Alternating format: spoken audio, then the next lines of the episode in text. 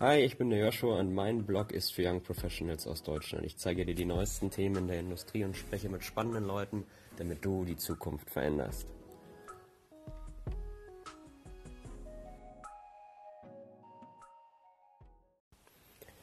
Ich sitze gerade wieder in meinem Büro zurück in Berlin, bin gerade aus Karlsruhe nach Hause gekommen und habe an einer super coolen Konferenz teilgenommen, die ich jedem nur empfehlen kann. Es handelt sich um das sogenannte Talk Kit. Äh, in dem Namen befindet sich äh, der Name der Universität, die betroffen ist, nämlich das KIT, das Karlsruher Institut für Technologie. Ich glaube, so, so macht es Sinn. Und das Thema war AI und Cybersecurity unter der Überschrift Facing the Challenges of Digitalization.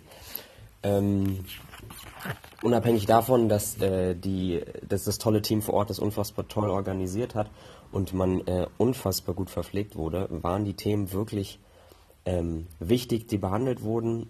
Es wurden allerlei Experten eingeladen, die entweder in Form von sehr äh, hochwertigen Vorträgen oder äh, Workshops mit einem zusammen an diesem Thema gearbeitet haben. Ich hatte die Ehre, ähm, zwei Workshops mitzumachen von jeweils äh, einer großen Beratung. Das eine war mit Kinsey und das andere Bain. Und auch wenn ich selber äh, nicht primär die Ambitionen äh, gehegt hatte, äh, Berater zu werden, Unternehmensberater zu werden, war das wirklich, war das wirklich sehr spannend. Mehr dazu später.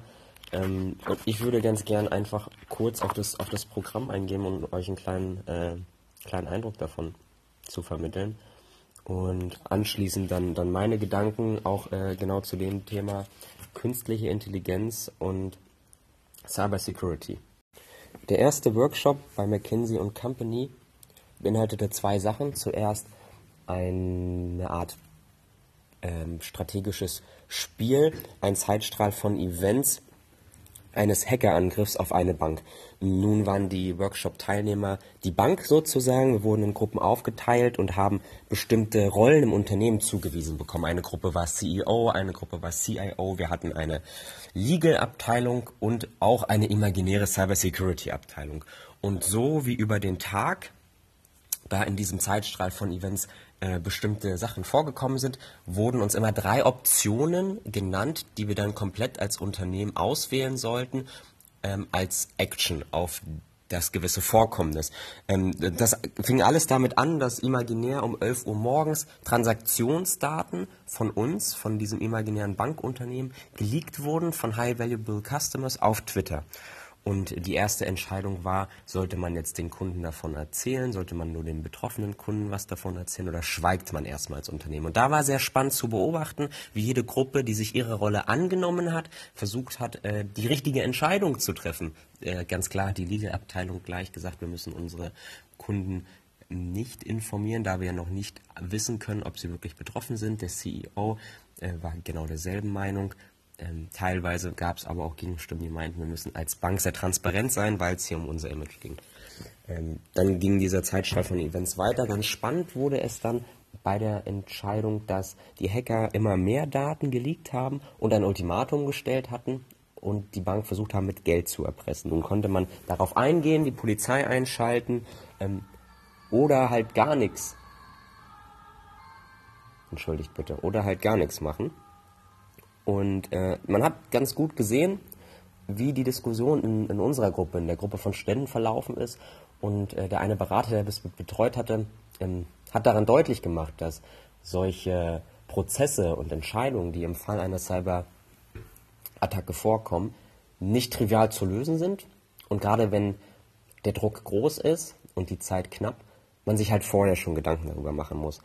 Der wesentliche Takeaway war, dass diese Etablierung von Maßnahmen für Cybersecurity eigentlich nur top-down funktionieren, weshalb McKinsey und Company natürlich auch eine Strategieberatung sind. Wie Sie selber sagen, gehen Sie ans Top-Management, starten dort und wenn der Prozess abgenickt ist, von der Führungsebene setzt dann das Change Management ein. Äh, danach gab es eine Fallstudie, wo wir bei einem Unternehmen vermeintliche Sicherheitsrisiken analysieren sollten und entsprechend die Ressourcenverteilung organisieren.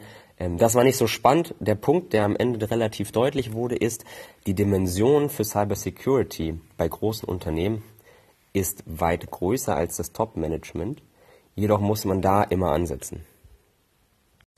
Neben den zwei Workshops gab es auch verschiedene Vorträge und einen ganz besonders interessanten würde ich gerne kurz ansprechen. Es ging um den Einsatz künstlicher Intelligenz im Lufthansa-Konzern. Und zwar hat ein Vertreter der Beratung Lufthansa Industry Solutions vorgestellt, wie die Beratung gearbeitet und was für konkrete Technologie sie schon anhand gegebener Problemstellungen eingesetzt haben.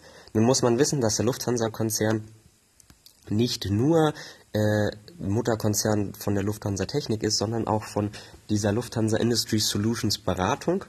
Die arbeitet auch extern, deswegen war es sehr spannend, äh, einen Berater vor sich zu haben, der den Vortrag hält, der eben nicht nur äh, mit dem Thema Aviation zu tun hat, sondern auch zum Beispiel Projekte äh, im Healthcare-Segment umgesetzt hat. Long story short, mh, wie man gezielt Industrieprobleme löst mit sogenannter Weak AI oder Narrow AI, ist ja an sich nichts Neues. Spannend war zu sehen, wie man bei der Lufthansa versucht, mit der Aviator-Plattform Predictions zu machen, wann bestimmte Teile am Flugzeug ausfallen. Das heißt, in der Luftfahrt zum Beispiel wird Machine Learning schon eingesetzt, um die Ticketpreise entsprechend anzupassen. Ähm, wer sich daran erinnert, als der Air Berlin-Konzern pleite gegangen ist, hatte man sich beschwert, warum die Lufthansa-Tickets denn so teuer werden. Naja, ähm, das System hatte gelernt, die Nachfrage wächst und wächst und wächst und entsprechend muss man den Preis anpassen. Bloß kann man halt bei einem so, so einem großen System Flugzeug nicht so simpel äh, Vorhersagen erstellen, wann denn das eine oder andere Teil ausfällt. Es ist ihnen wohl gelungen, auch mit verschiedenen Flugzeugtypen, die man an diese Plattform anschließen kann. Die neuen Flugzeuge an sich sammeln ja schon genug Daten und sind vernetzt.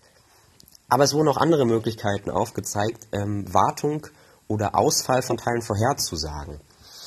Spannend war das Beispiel mit Mikrofonen. Und zwar kann man sich Audio-Tracks angucken und Anomaliedetektion durchführen, um sozusagen zu horchen, ob irgendwas kaputt gegangen ist. Eingesetzt wird es schon bei sogenannten Unit Load Devices. Das sind diese Kästen, die im Flugzeugbauch untergebracht werden, worin im besten Fall das Gepäck transportiert wird, aber auch Luftfracht. Und da wird das schon eingesetzt, da wird gehorcht, ob irgendwas Komisches passiert ist und der Mitarbeiter entsprechend hingeschickt, um zu schauen, ob dieses ULD, also diese Art Flugzeugpaket, kaputt gegangen ist. Nun zu guter Letzt wollte ich ja noch etwas äh, zu den zwei Themenbereichen der Konferenz sagen, Cybersecurity und Artificial Intelligence. Zum ersteren, Cybersecurity ist äh, ein unfassbar relevantes Thema und vor allen Dingen große Konzerne, große Unternehmen müssen sich besonders schützen, da sie in der Regel gute Angriffsziele bieten. Problematisch ist aber vor allen Dingen der Mittelstand wohl, der selber kaum bis gar keine Maßnahmen trifft, sich vor Cyberattacken zu schützen. Und ich kann auch verstehen, warum.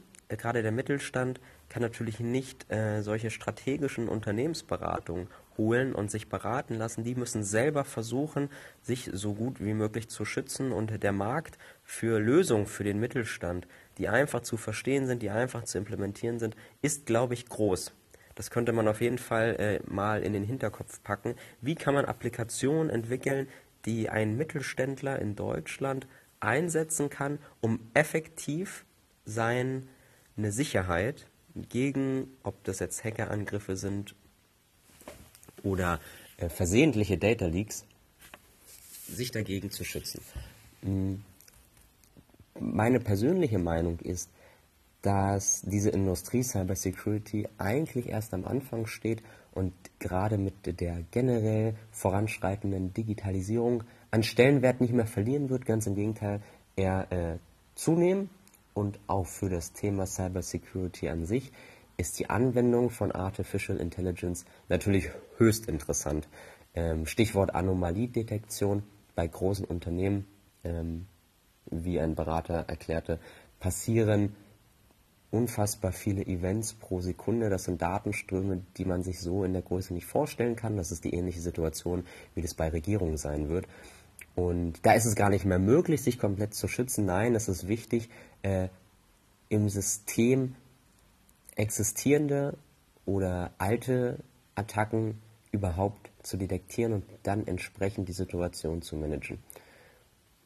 Jetzt habe ich ja Artificial Intelligence schon angesprochen. Die präsentierten Industrielösungen oder Anwendungen waren fast alle ausschließlich Anwendungen von Machine Learning, also einem neuronalen Netz, was in der Regel dafür benutzt wird, äh, Daten zu klassifizieren. Also das kennen wir alle von ähm, der Bilderkennung.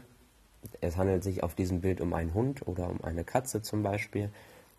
Und das sogenannte Deep Learning, also selbstlernende Netze im Kontrast dazu, sind bisher noch kaum im Einsatz. Das erste Beispiel, das erste funktionierende Beispiel liegt ja auch noch gar nicht lange zurück mit AlphaGo von Google. Und äh, gerade diese selbstlernenden Netze können unter dem Aspekt der, des geschulten Lernens, dem sogenannten Reinforcement Learning, tatsächlich zuverlässig und wahrscheinlich ziemlich bald eingesetzt werden, noch komplexere und vor allen Dingen Probleme mit multiplen und schwierig vorhersehbaren Inputs behandeln. Genau, also vielleicht nochmal als Abschlusssatz, die Angst vor, vor Artificial Intelligence in der Industrie ist insofern unbegründet, als dass der Stand heute noch nicht dafür sorgt, dass großteilig Menschen ihren Job verlieren werden oder die Sicherheit der Systeme darunter leidet. Ganz im Gegenteil. Spannend wird es und vor allen Dingen philosophisch es dann, wenn die Netze in der Lage sind, selber zu lernen, nachdem sie das Expertenwissen äh, des menschlichen Vorgängers sich sozusagen angeeignet haben, ob sie dann auch komplett die menschliche Stelle, ähm, ob sich dann komplett die menschliche Stelle entbehrt. Das, das bleibt zu klären. In der nächsten Folge würde ich gerne einmal einsteigen und kurz versuchen, ähm, aus den Augen eines Ingenieurs zu erklären, wie Machine Learning funktioniert, also wie äh, neuronale Netze in der Lage sind, Entscheidungen zu treffen. Und auch gerne kurz anreißen, was es mit dem Deep Learning auf sich hat. Äh, genau Stichwort Weak AI, Strong AI. Und was dieser Trend, der von vielen auf der Konferenz vorhergesagt wurde, hin zu einer sehr starken, allwissenden KI, die multiple Probleme behandeln kann, was dahinter steckt, was die konkrete Motivation ist und auch die erste Einschätzung dann von mir, wann wir das sehen werden. Ich danke für die Aufmerksamkeit. Zu guter Letzt das letzte Lied von Young Hearn, was man sich meiner Meinung nach anhören kann. Macht's gut.